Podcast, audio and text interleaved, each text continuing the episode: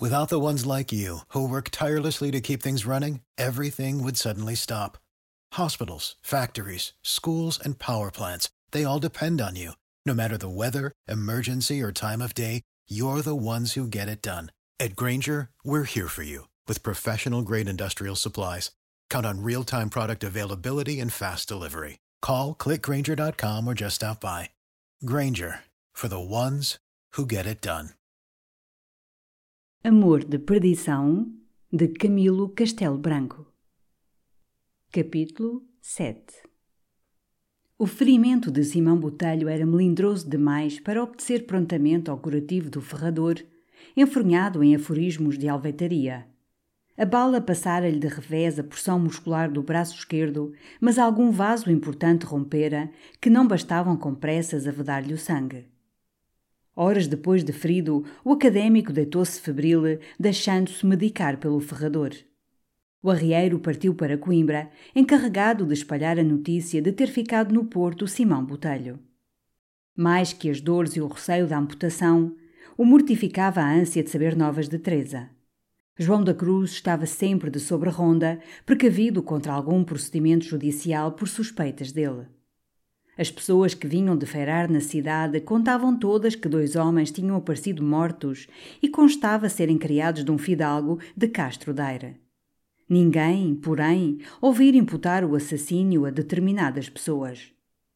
Na tarde desse dia recebeu Simão a seguinte carta de Teresa. Deus permita que tenha chegado sem perigo à casa dessa boa gente.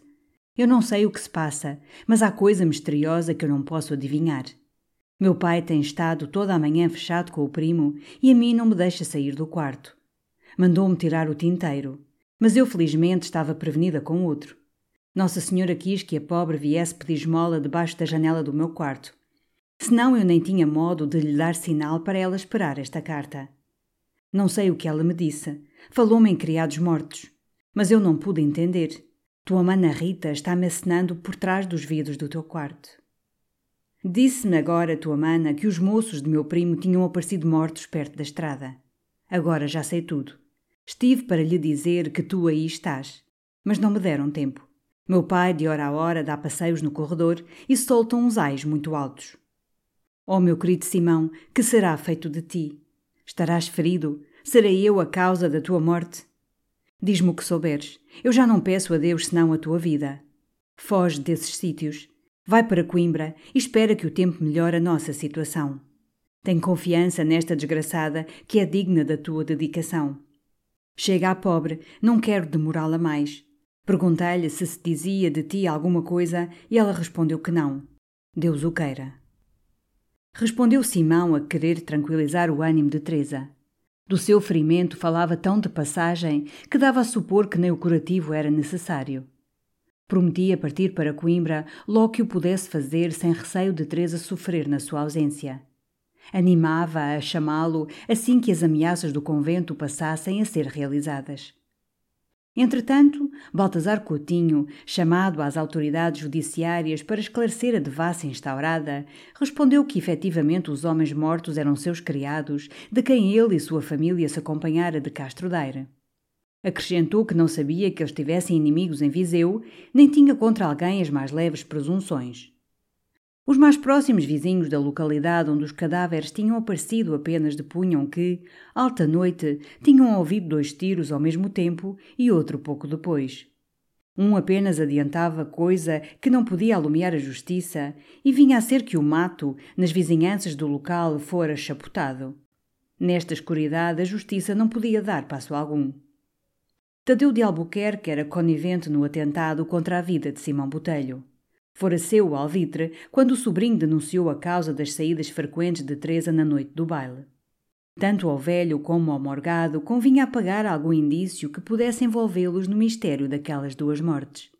Os criados não mereciam a pena de um desforço que implicasse o desdouro de seus amos. Provas contra Simão Botelho não podiam aduzi-las. Àquela hora o supunham eles a caminho de Coimbra ou refugiado em casa de seu pai. Restava-lhes ainda a esperança de que ele tivesse sido ferido e fosse acabar longe do local em que o tinham assaltado. Enquanto a Teresa resolveu Albuquerque encerrá-la num convento do Porto e escolheu Monchique, onde era prioresa uma sua próxima parenta.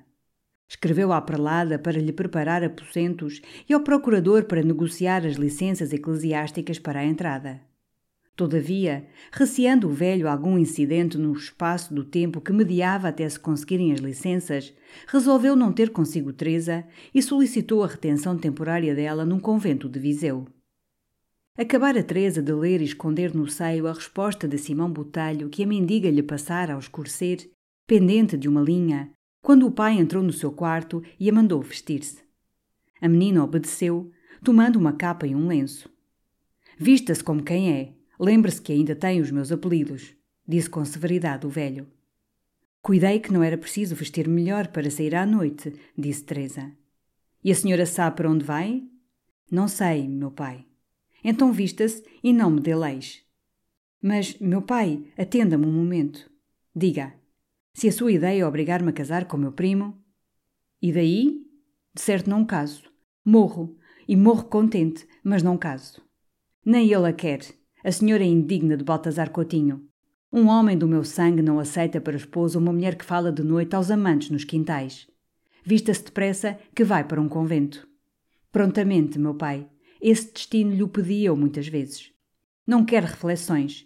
Daqui a pouco apareça-me vestida. Suas primas esperam-na para a acompanharem. Quando se viu sozinha, Teresa debulhou-se em lágrimas e quis escrever a Simão. Àquela hora, quem lhe levaria a carta? Apelou para o retábulo da Virgem, que ela fizera confidente do seu amor. Pediu-lhe de joelhos que a protegesse e desse forças a Simão para resistir ao golpe e guardar-lhe constância através dos trabalhos que sucedessem. Depois vestiu-se, comprimindo contra o seio um embrulho em que levava o tinteiro, o papel e o macete de cartas de Simão. Saiu do seu quarto, relanceando os olhos lagrimosos para o painel da Virgem e, encontrando o pai, pediu-lhe licença para levar consigo aquela devota imagem. Lá irá ter, respondeu ele. Se tivesse tanta vergonha como devoção, seria mais feliz do que há de ser. Uma das primas, irmãs de Baltazar, chamou-a de parte e segredou-lhe. Oh menina, estava ainda na tua mão dar remédio à desordem desta casa. Qual remédio? perguntou Teresa com artificial seriedade. Diz a teu pai que não duvidas casar com o mano Baltazar. O primo Baltazar não me quer, replicou ela, sorrindo. Quem te disse isso, Teresinha? Disse-me o meu pai. Deixa falar teu pai, que está desatinado com o amor que te tem. Queres tu que eu lhe fale? Para quê? para se remediar deste modo a desgraça de todos nós. Estás a brincar, prima, redarguiu Teresa. Eu hei de ser tua cunhada quando não tiver coração. Teu mãe tem a certeza de que eu amo outro homem. Queria viver para ele. Mas, se quiserem que eu morra por ele, abençoarei todos os meus algozes. Podes dizer isto ao primo Baltazar e diz-lhe-o antes que te esqueça. Então, vamos? disse o velho. Estou pronta, meu pai abriu-se a portaria do mosteiro. Teresa entrou sem uma lágrima. Beijou a mão de seu pai, que ele não ousou recusar-lhe na presença das freiras. Abraçou suas primas com semblante de regozijo. E, ao fechar-se a porta, exclamou, com grande espanto das monjas: Estou mais livre que nunca. A liberdade do coração é tudo.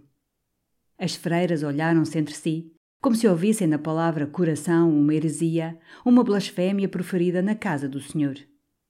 Que diz a menina? perguntou a prioresa, fitando-a por cima dos óculos e apanhando no lenço de alcobaça a destilação do estorrinho. Disse eu que me sentia aqui muito bem, minha senhora. Não diga minha senhora, atalhou a escrivã. Como hei de dizer? Diga Nossa Madre Prioresa. Pois sim, Nossa Madre Prioresa, disse eu que me sentia aqui muito bem. Mas quem vem para estas casas de Deus não vem para se sentir bem, tornou a nossa madre prioresa. Não? disse Teresa com sincera admiração. Quem para aqui vem, menina, há de mortificar o espírito e deixar lá fora as paixões mundanas. Ora, pois, aqui está a nossa madre mestra de noviças, a quem compete encaminhá-la e dirigi-la. Teresa não redarguiu. Fez um gesto de respeito à mestra de noviças e seguiu o caminho que a prelada lhe ia indicando. A nossa madre entrou nos seus aposentos e disse a Teresa que era sua hóspeda enquanto ali estivesse. E ajuntou que não sabia se seu pai escolheria aquele convento ou outro. Que importa que seja um ou outro, disse Teresa. É conforme. Seu pai pode querer que a menina professe em ordem rica das Bentas ou Bernardas. Professe, exclamou Teresa. Eu não quero ser freira aqui nem noutra parte. A senhora há de ser o que seu pai quiser que seja. Freira? A isto não pode ninguém obrigar-me, recalcitrou Teresa. Isso assim é, retorquiu a prioresa. Mas, como a menina tem de noviciado um ano, sobra-lhe tempo para se habituar a esta vida e verá que não há vida mais descansada para o corpo, nem mais saudável para a alma. Mas a nossa madre, tornou Teresa, sorrindo, como se a ironia lhe fosse habitual, já disse que a estas casas ninguém vem para se sentir bem. É um modo de falar, menina. Todos temos as nossas mortificações e obrigações de coro e de serviços para que nem sempre o espírito está bem disposto. Ora, vê aí. Mas em comparação do que lá vai pelo mundo, o convento é um paraíso. Aqui não há paixões, nem cuidados que tirem o sono, nem vontade de comer, bendito seja o Senhor. Vivemos umas com as outras como Deus com os anjos. O que uma quer, querem todas. Mas línguas é coisa que a menina não há de achar aqui, nem intriguistas, nem murmurações de soalheiro.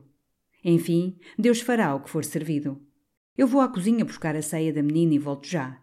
Aqui a deixo com a senhora madre organista, que é uma pomba, e com a nossa mestra de noviças, que sabe dizer melhor que eu o que é virtude nestas santas casas.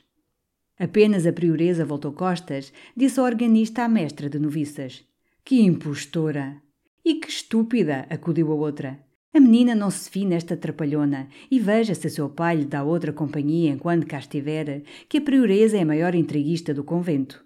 Depois que fez sessenta anos, fala das paixões do mundo como quem as conhece por dentro e por fora. Enquanto foi nova, era a freira que mais escândalos dava na casa. Depois de velha, era a mais ridícula porque ainda queria amar e ser amada. Agora, que está decrépita, anda sempre este mostrengo a fazer missões e a curar indigestões. Teresa, apesar da sua dor, não pôde reprimir uma risada, lembrando-se da vida de Deus com os anjos que as esposas do Senhor ali viviam no dizer da Madre Prioresa. Pouco depois, entrou a prelada com a ceia e saíram as duas freiras. Que lhe pareceram as duas religiosas que ficaram com a menina? disse ela a Teresa. Pareceram muito bem. A velha distendeu os beiços matizados de meandros de estorrinho líquido e regugou. Hum, Está feito, está feito. Ainda não são das piores, mas, se fossem melhores, não se perdia nada. Ora, vamos a isto, menina. Aqui tem duas pernas de galinha e um caldo que o podem comer os anjos. Eu não como nada, minha senhora, disse Teresa. Ora, essa não come nada. Há de comer. Sem comer ninguém resiste. Paixões? Que as leva o porco sujo. As mulheres é que ficam logradas e eles não têm que perder que eu, cá de mim, até ao presente, Deus louvado, não sei o que sejam paixões. Mas quem tem 55 anos de convento tem muita experiência do que vê penar às outras doidivanas. E, para não ir mais longe, estas duas que daqui saíram têm pagado bem o seu tributo à asneira, Deus me perdoe se peco. A organista tem já os seus 40 bons e ainda vai ao locutório derreter sem finezas. A outra, apesar de ser mestra de noviças à falta de outra que quisesse sê-lo, se eu lhe não andasse com o olho em cima, estragava-me as raparigas. Este edificante discurso de caridade foi interrompido pela madre escrivã, que vinha, palitando os dentes, pedir à prelada um copinho de certo vinho estomacal com que todas as noites era brindada. Estava eu a dizer a esta menina as peças que são a organista e a mestra, disse a prioresa. Oh, são para o que eu lhe prestar. Lá foram ambas para a cela da porteira. A esta hora está a menina a ser cortada por aquelas línguas que não perdoam a ninguém. Vais tu ver se ouves alguma coisa, minha flor, disse a prelada. A escrivã, contente da missão, foi imperceptivelmente ao longo dos dormitórios até parar a uma porta que não vedava o ruído estridente das risadas. No entanto, dizia a prelada a Teresa: Esta escrivã não é má rapariga. Só tem o defeito de se tornar da pingoleta. Depois não há quem ature.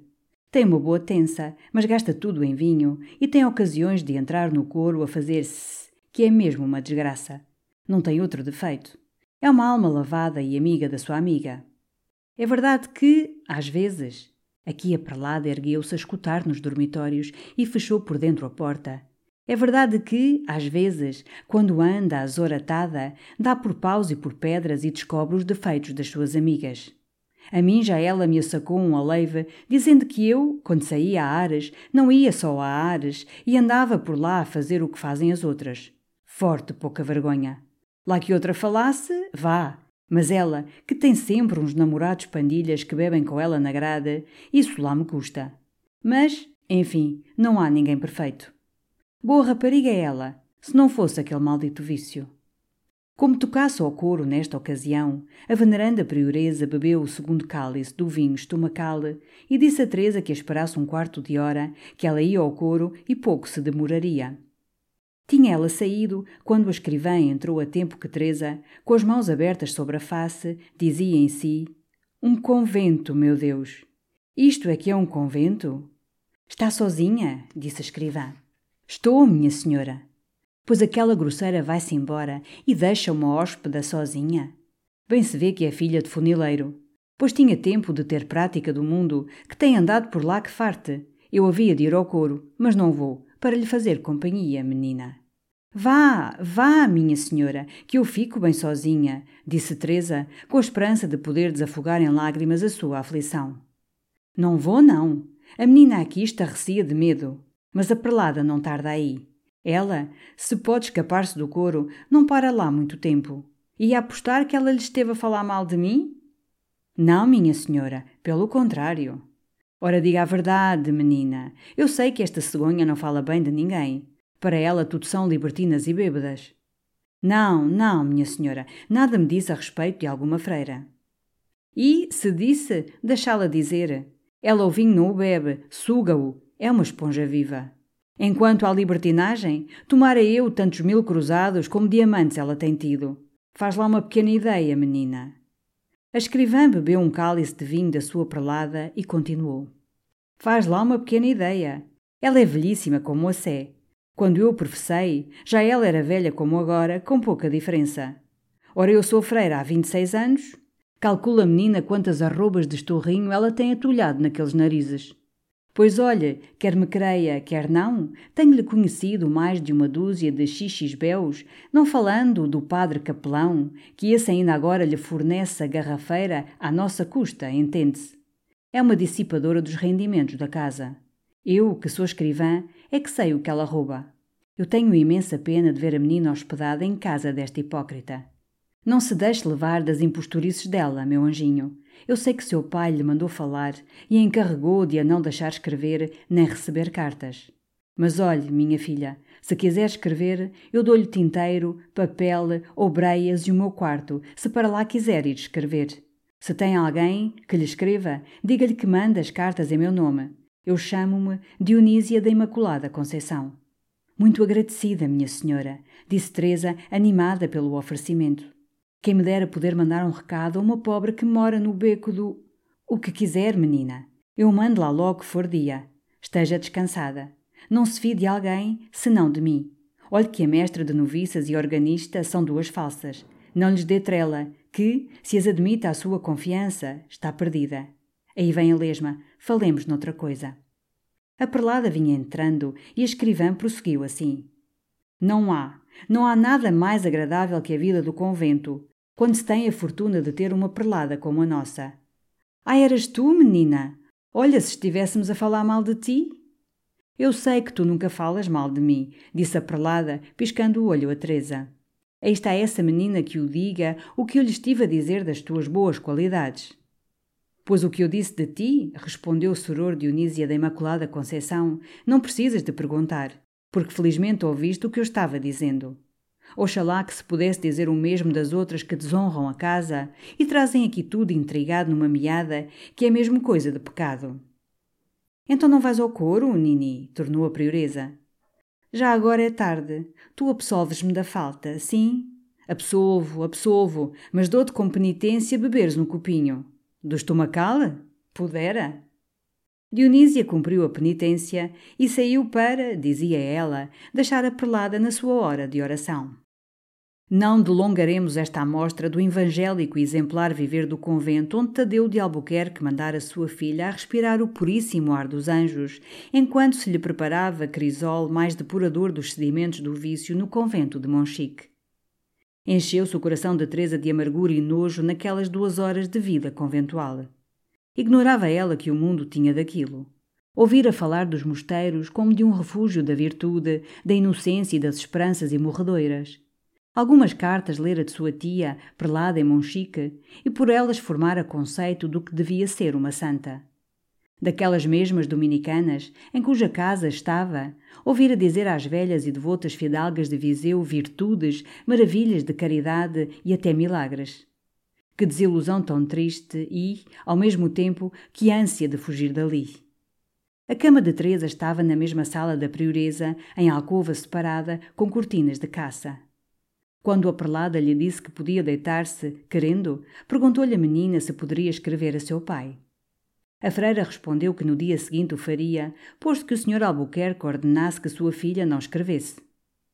Assim mesmo, ajuntou ela que lhe não proibiria se tivesse tinteiro e papel na cela. Teresa deitou-se e a prelada ajoelhou diante de um oratório, rezando a coroa à meia voz.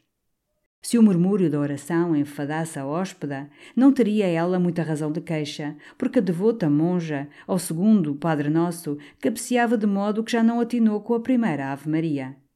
Levantou-se cambaleando uma mesura às imagens do santuário, foi deitar-se e pegou a ressonar. Teresa afastou subtilmente as cortinas do quarto e tirou de entre o seu fato o tinteiro de tarraxa e o papel. A lâmpada do oratório lançava um frouxo raio sobre a cadeira em que Teresa pusera os seus vestidos.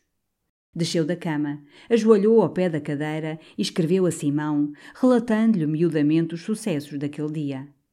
A carta rematava assim: Não receis nada por mim, Simão. Todos estes trabalhos me parecem leves se os comparo aos que tens padecido por amor de mim. A desgraça não abala a minha firmeza, nem deve intimidar os teus projetos. São alguns dias de tempestade e mais nada. Qualquer nova resolução que meu pai tome, dir-te-ei logo, podendo ou quando puder. A falta das minhas notícias deves atribuí-la sempre ao impossível. Ama-me assim desgraçada, porque me parece que os desgraçados são os que mais precisam de amor e de conforto. Vou ver se posso esquecer-me dormindo. Como isto é triste, meu querido amigo. Adeus.